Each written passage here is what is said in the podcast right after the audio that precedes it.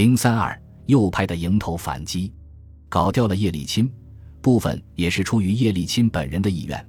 那些志在阻止政治改革的保守派们认为，夺取优势的时机已经成熟。一九八八年三月，戈尔巴乔夫与亚历山大·雅科夫列夫计划出访。戈尔巴乔夫访问南斯拉夫，雅科夫列夫访问蒙古。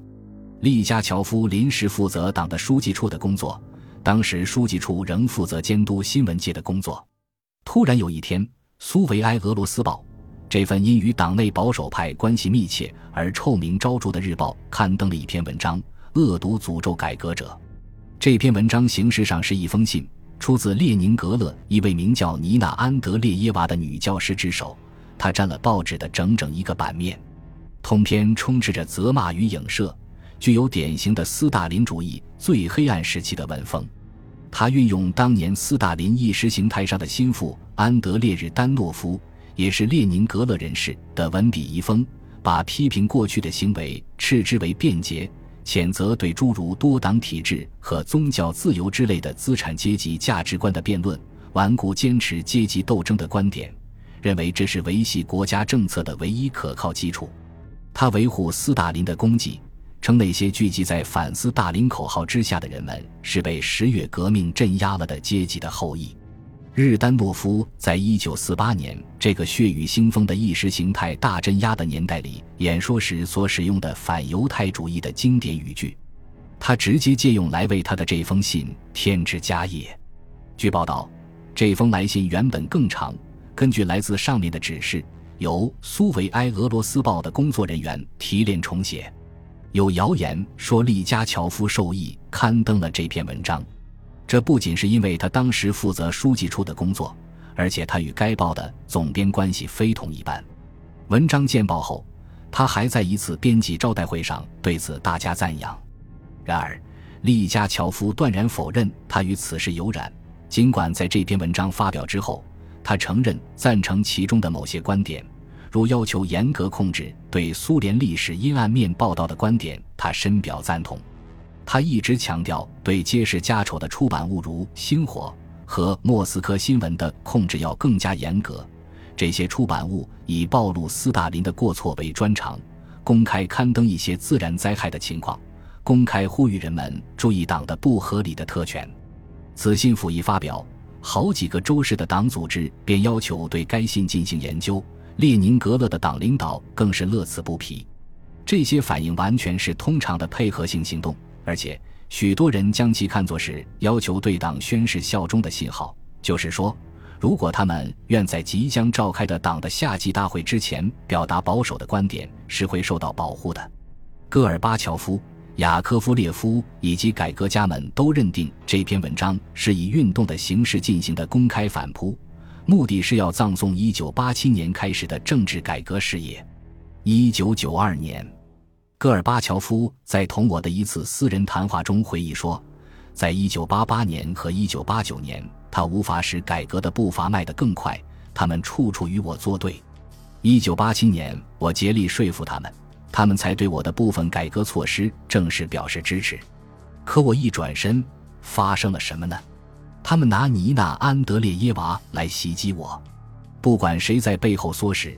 反正这场尼娜·安德烈耶娃闹剧无异于引火烧身。戈尔巴乔夫从南斯拉夫一回来，就要求政治局连续两天就这篇文章展开讨论。戈尔巴乔夫1993年公开发表的有关这两天会议的纪要表明，当时戈尔巴乔夫以这篇文章应被看成是反对改革的讲坛这样的评语开始了讨论会。他说他怀疑没有人指点尼娜·安德烈耶娃是写不出这篇东西的。他说：“令他担忧的不是这篇东西的出现，而是他曾被党的官员看作是具有权威性的文章而加以推荐。从这份纪要来看，当时只有雅科夫列夫和谢瓦尔德纳泽果敢地谴责了尼娜的这篇文章。葛罗米科甚至试图为他辩解，说这是对媒介中出现的种种污蔑的回应。不过，所有发言的人都赞成政治局首先必须步调一致。”同心同德，为了党的团结，要在党报上发表有说服力的文章来驳斥尼娜的这封信。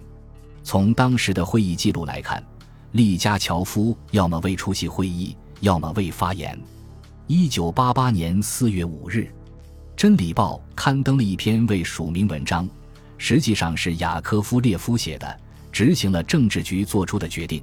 文中对安德烈耶娃信中的观点一一驳斥。几天后，苏维埃俄罗斯报被迫在头版为发表该文表示道歉。戈尔巴乔夫重新确立了主导地位，但观察家们却不敢保证他是否能够控制即将召开的苏共大会。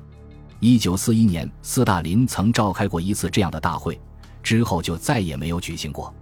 斯大林死后，党代会每五年举行一次。尽管依照党的章程，中央委员会只要需要就可随时召开这样的大会，但当时还不清楚这样的大会究竟能有多大的权威。戈尔巴乔夫打算举行苏共大会，主要有两个原因：其一是为了通过一个更加权威性的决议，以支持他的改革观点，因为中央委员会的赞同还不够权威；其二是为了改组中央委员会。他一九八七年一月在中央委员会的会议上曾提出要召开一次苏共大会，但这个建议直到六月全会时才得以通过。这表明，即便是召开这样的大会，也有人从中作梗。一旦改革进入政治领域，中央委员会里的争论就会达到白热化的程度。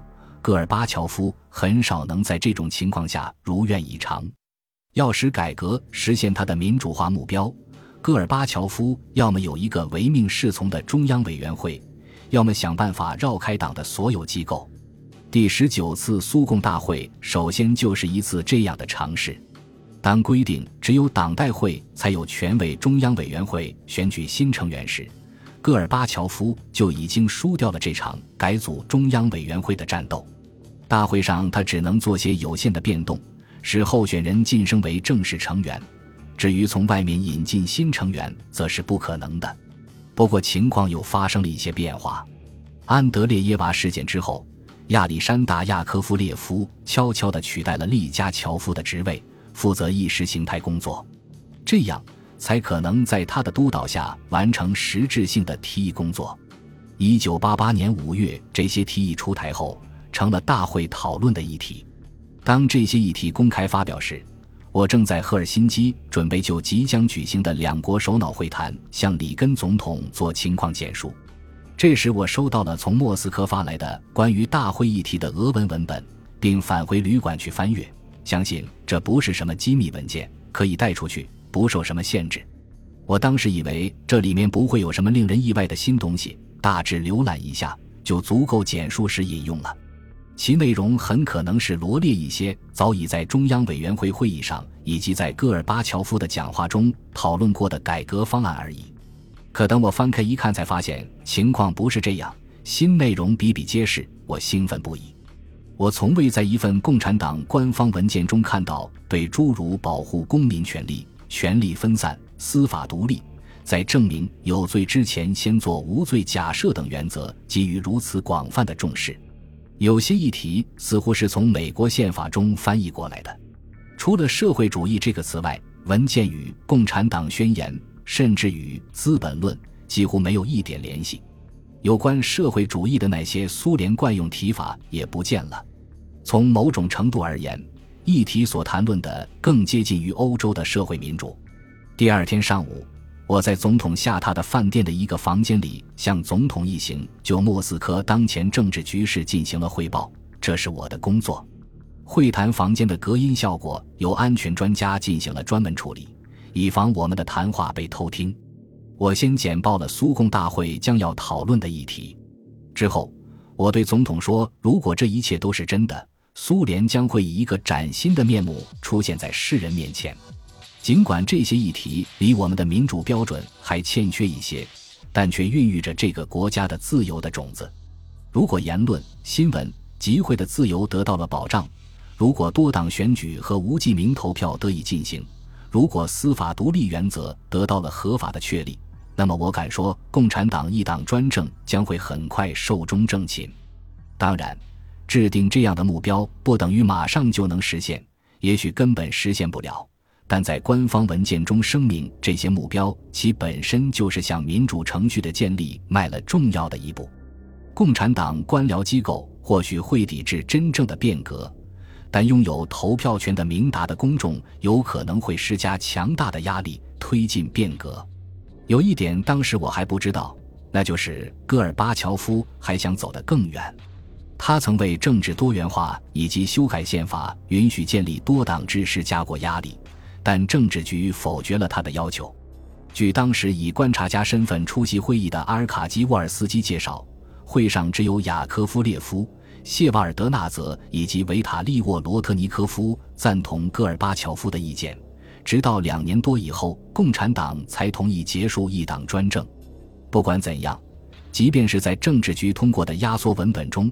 这些议题也清晰地表明，戈尔巴乔夫肯定接受了我们的四部分议程的内容：争取为人权提供保护的斗争，争取使国家更加民主开放的斗争，已经成了改革的明确组成部分。本集播放完毕，感谢您的收听，喜欢请订阅加关注，主页有更多精彩内容。